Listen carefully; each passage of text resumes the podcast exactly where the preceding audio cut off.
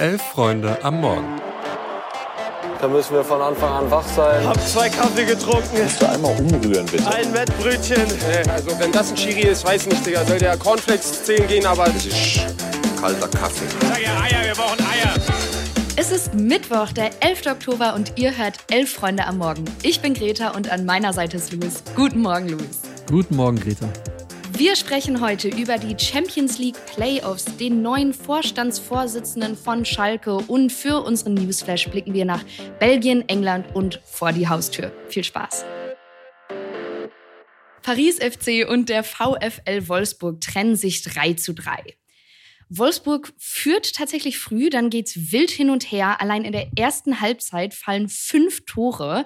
Die zweite Halbzeit verläuft dann ja, verhältnismäßig ruhig. In der 73. kann Pop dann schließlich wieder ausgleichen und es bleibt beim Unentschieden. Sprich, fürs Rückspiel nächste Woche ist alles noch offen. Die Wölfinnen haben gute Chancen, in die Champions League Gruppenphase einzuziehen. Aber wenn man das 3-3 jetzt so sieht, klingt das ja oder sieht das ja ziemlich umkämpft aus. War das Spiel denn wirklich so spannend, wie das Ergebnis vermuten lässt?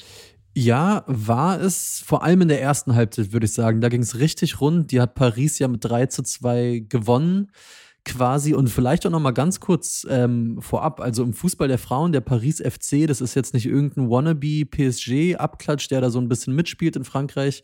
Nee, das ist eine richtig gute Truppe. Also die sind technisch auf super hohem Niveau, die haben exzellente Einzelspielerinnen mit dem Ball am Fuß. Die wurden letztes Jahr in Frankreich noch Dritte und haben ja in der vorherigen Quali-Runde auch Arsenal rausgeworfen, also da ein richtiges Ausrufezeichen gesetzt. Ja, und von der Qualität war trotz der sehr, sehr frühen Wolfsburger Führung nach zwei Minuten echt viel zu sehen. Also die Wölfinnen, die haben Paris auch defensiv sehr, sehr große Räume geboten mitunter, aber Paris wusste die super konsequent zu nutzen, ultra effektiv. In der ersten Halbzeit war quasi jeder Schuss drin. Und so hat sich in diesen ersten 45 Minuten echt ein wilder Kick entwickelt. Also, wo es hoch und runter ging, beide Teams mit ihren Momenten.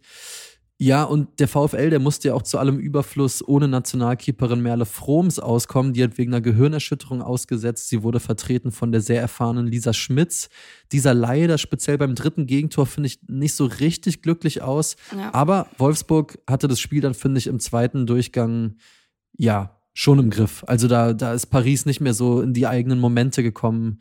Da hat Wolfsburg die dann teilweise schon ziemlich runtergekocht und ja, klar, macht Alex Pop dann auch das 3-3 per Kopf. Das ist völlig logisch. Ähm, ja, du hast es eben schon richtig gesagt. Der VfL hat echt gute Karten, dann auch nächste Woche die Quali für die Gruppenphase perfekt zu machen.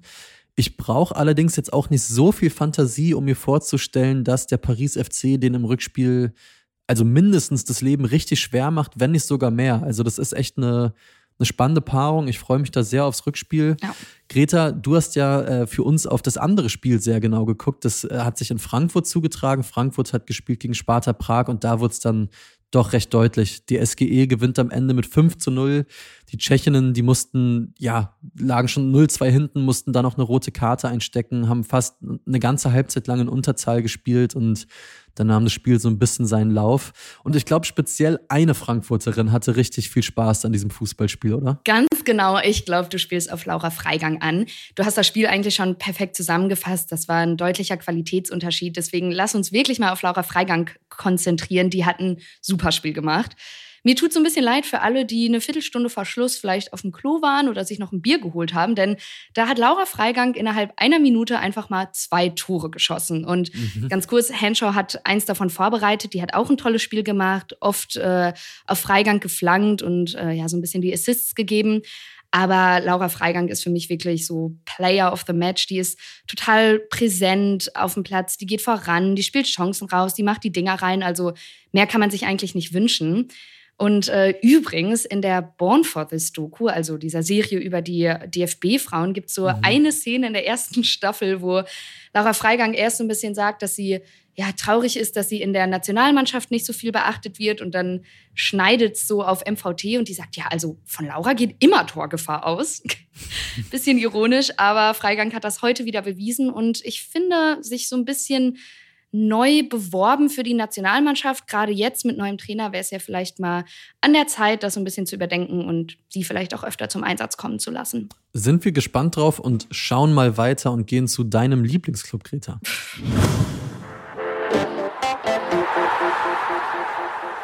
Denn beim FC Schalke 04 schreitet die Neustrukturierung auf allen Ebenen weiter voran. Am Dienstag präsentierte der ja, Greta, sorry, ich will's dir, ich will hier kein Salz in die Wunden streuen. Der Tabellen 16. der zweite Liga, einen neuen Vorstandsvorsitzenden und auch einen Co-Trainer für Chefcoach Karel Geretz, der wurde ja bereits am Montag vorgestellt.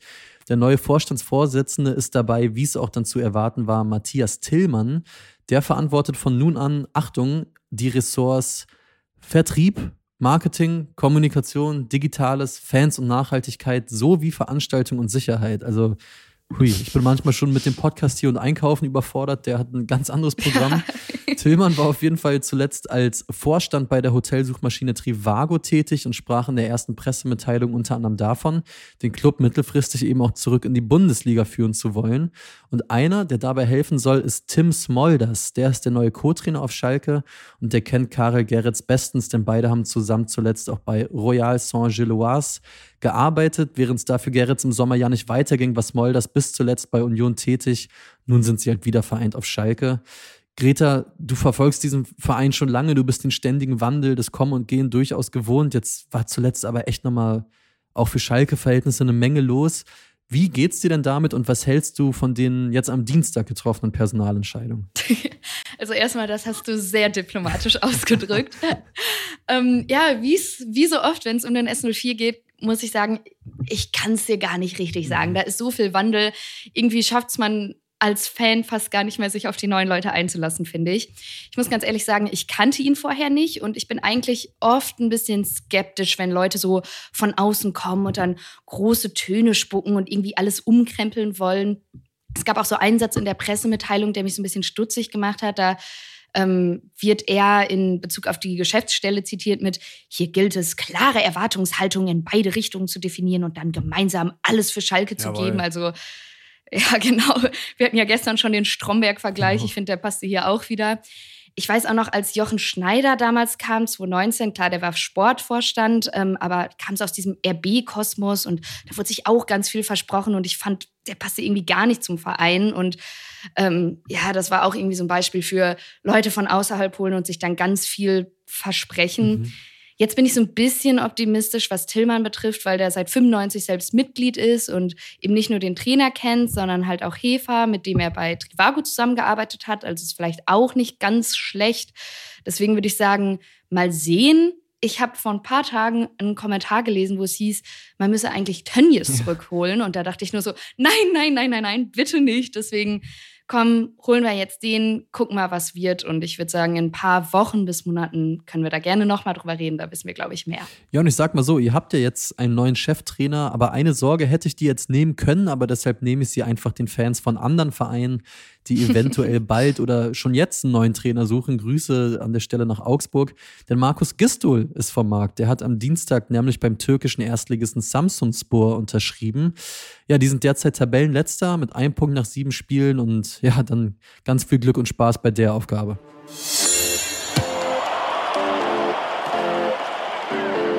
Kommen wir jetzt noch zu unserem Newsflash. Die UEFA hat am Dienstag bekannt gegeben, was eigentlich eh schon alle wussten, und die Austragungsorte der Europameisterschaften 2028 und 2032 bekannt gegeben.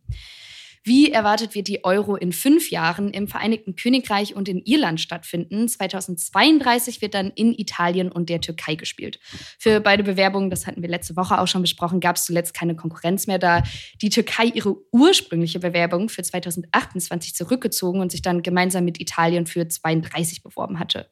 Spannend ist allerdings noch, wie die UEFA bezüglich der automatischen Startplätze für die Gastgebernation jetzt vorgehen wird. Denn in der Vergangenheit war es so, dass wenn es Co-Gastgeberländer gab, wie beispielsweise die Schweiz und Österreich 2008 oder Belgien und die Niederlande 2000, dass diese Co-Gastgeberländer dann ihren Startplatz garantiert hatten. Sprich, Italien und die Türkei dürften eigentlich safe dabei sein. Anders sieht das ja für 2028 mhm. aus, denn da sind mit England, Schottland, Wales, Nordirland und Irland ja direkt mal fünf Gastgeberverbände am Start. Wird auf jeden Fall spannend, wie es da aussieht. Zuletzt spekulierte die Times, dass sich dann alle fünf Länder ganz normal über die Quali äh, für das Turnier qualifizieren müssen. Ich würde sagen, wir bleiben dran und äh, sagen euch, wenn es da was Neues gibt. Das machen wir und wir blicken noch kurz auf einen der besten belgischen Fußballer aller Zeiten. Tatsächlich, der hat jetzt aufgehört und zwar Eden Hazard. Der hat am Dienstag bekannt gegeben, dass seine aktive Karriere als Profi jetzt ein Ende gefunden hat. Dessen Vertrag bei Real Madrid ist im Sommer ja ausgelaufen. Zuletzt war er dann auch vereinslos. Und ja, ihn haben ja seit Jahren wirklich Verletzungen und damit einhergehende Formschwächen geplagt. Und ja, irgendwie ist es eine unvollendete Karriere, das finde ich schon, aber man sollte auch nicht vergessen, so Mitte der Zehnerjahre war der Mann einer der spektakulärsten Offensivspieler im Weltfußball. Also 2018, 19 die Saison hat er für Chelsea 16 Tore geschossen, dabei 15 Vorlagen noch. Und dem damals zuzugucken, finde ich, das war sowohl bei Chelsea als auch bei der belgischen Nationalmannschaft echt eine Wohltat. Ist leider ironisch, dass dann seine Karriere 2019 mit diesem großen Wechsel zu Real, nochmal für den Hinterkopf übrigens für 115 Millionen Euro damals, dass die so einen Knick bekommen hat. Für Real hat er dann in vier Jahren insgesamt nur noch 76 Spiele gemacht und ja, jetzt ist die Karriere dann auch vorbei dann von Belgien und Spanien doch nochmal nach England und zwar Mary Earps Torwart-Trikots ausverkauft. Ihr fragt euch jetzt vielleicht, okay, warum ist das wichtig? Aber von vorne. Vor ein paar Tagen am Montag hat Nike das Trikot der englischen Nationaltorhüterin angeboten und das war dann direkt ausverkauft. Öps hatte lange darum gekämpft, dass ihr Trikot überhaupt zum Verkauf angeboten wird. Denn Erinnerung, jetzt beispielsweise bei der WM, konnte man überhaupt keine Trikots von den Torhüterinnen kaufen. Öps hatte dann sogar vorgeschlagen, dass sie die Kosten für die Produktion selber übernimmt, damit wenigstens ihre Freundinnen und ihre Familie beim Gucken ihr Trikot tragen können. Das wurde aber alles abgelehnt. Und Übrigens, bei den deutschen Frauen sieht das ähnlich aus. Man konnte kein Trikot von Merle Frums kaufen oder die Trikots der Feldspielerinnen nur im Damenschnitt. Also da ist auf jeden Fall noch ganz viel zu machen. Es gab auch ordentlich Protest auf Social Media und ich finde, der Erfolg bzw. der schnelle Ausverkauf zeigt ja jetzt, dass das Interesse auf jeden Fall da ist. Nike hat auch schon angekündigt, dass es im Laufe der Saison noch mal mehr Trikots geben wird. Und wir blicken, du hast es angekündigt, zum Abschluss nochmal kurz vor die eigene Haustür. Denn ja, es ist Länderspielpause, aber es ist vor allen Dingen auch Tag der Amateure. Unser sehr beliebtes Event, auf das wir uns jedes Jahr freuen. Das steht am Sonntag, den 15. Oktober wieder an und wir haben Bock und wir brauchen euch, weil wir möchten, dass ihr, wenn ihr das nicht eh schon vorbildlich jedes Wochenende macht, am Sonntag zu eurem Verein um die Ecke geht, bisschen zuguckt, mitspielt, anfeuert, rummeckert, was auch immer. Und vor allem schickt uns dabei gerne eure Videos, Fotos oder eure schriftlichen Erfahrungsberichte einfach an info at tagderamateure.de oder an das Themenfrühstück Phone unter der Nummer 0170 924 6677 und dann basteln wir aus euren Zusendungen schöne Sachen zu diesem Tag der Amateure. Zum Abschluss darf ich euch wie immer das Themenfrühstück noch ans Herz legen. Da haben wir eine besondere Folge dabei, würde ich sagen, weil alle Themenfrühstücksmoderatorinnen haben die Arbeit der aktuellen Bundesliga-Trainer bewertet, quasi von 1 bis 6 wie mit Schulnoten. Und Tiziana und Max gehen dann morgen jeden einzelnen der Trainer durch und zum Schluss präsentieren wir den laut dem Themenfrühstück-Team aktuell besten Trainer der Bundesliga. In dem Sinne wünschen wir euch erstmal einen schönen Mittwoch und Greta, den wünsche ich dir vor allem auch. Danke, dir und euch auch. Tschüss.